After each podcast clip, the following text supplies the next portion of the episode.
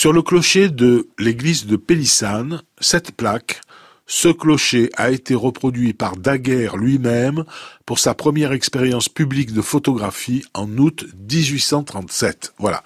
Donc euh, Pélissane qui joue un rôle majeur dans l'histoire de, la photo. Le clocher d'ailleurs dont la flèche a été brisée en 1909 par le tremblement de terre, mais on l'a reconstruite en, en, 1913. Daguerre était né dans le Val d'Oise. Il est connu pour avoir mis au point le daguerréotype, qui est en fait l'ancêtre de la photo. Hein.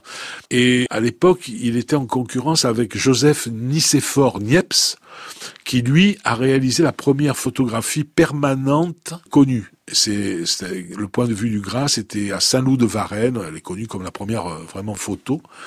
Et entre Daguerre et Niepce, finalement, ils se sont rapprochés pour euh, essayer de perfectionner le système, parce qu'à l'époque, il, fallait rester des heures exposé euh, avec l'appareil ouvert hein, pour pouvoir avoir une vue. C'était très très très compliqué. Et puis Daguerre a poursuivi les recherches après la mort de Niepce et il a trouvé le moyen eh bien de développer les, photos et de, raccourcir les, prises de vue.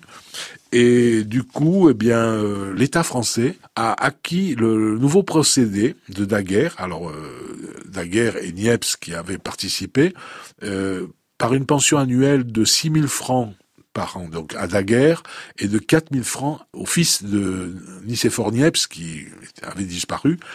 Et contre, en, contrepartie de cette euh, somme, eh bien, l'État français disposait des brevets de la photographie. Et au lieu, euh, si vous voulez, d'en de, faire commerce, de les vendre, euh, eh bien, la France a divulguer au monde entier les secrets de la photographie. C'est énorme hein, comme, histoire. Hein. La France a donné la photo au monde en exigeant aucune royalty à ce propos.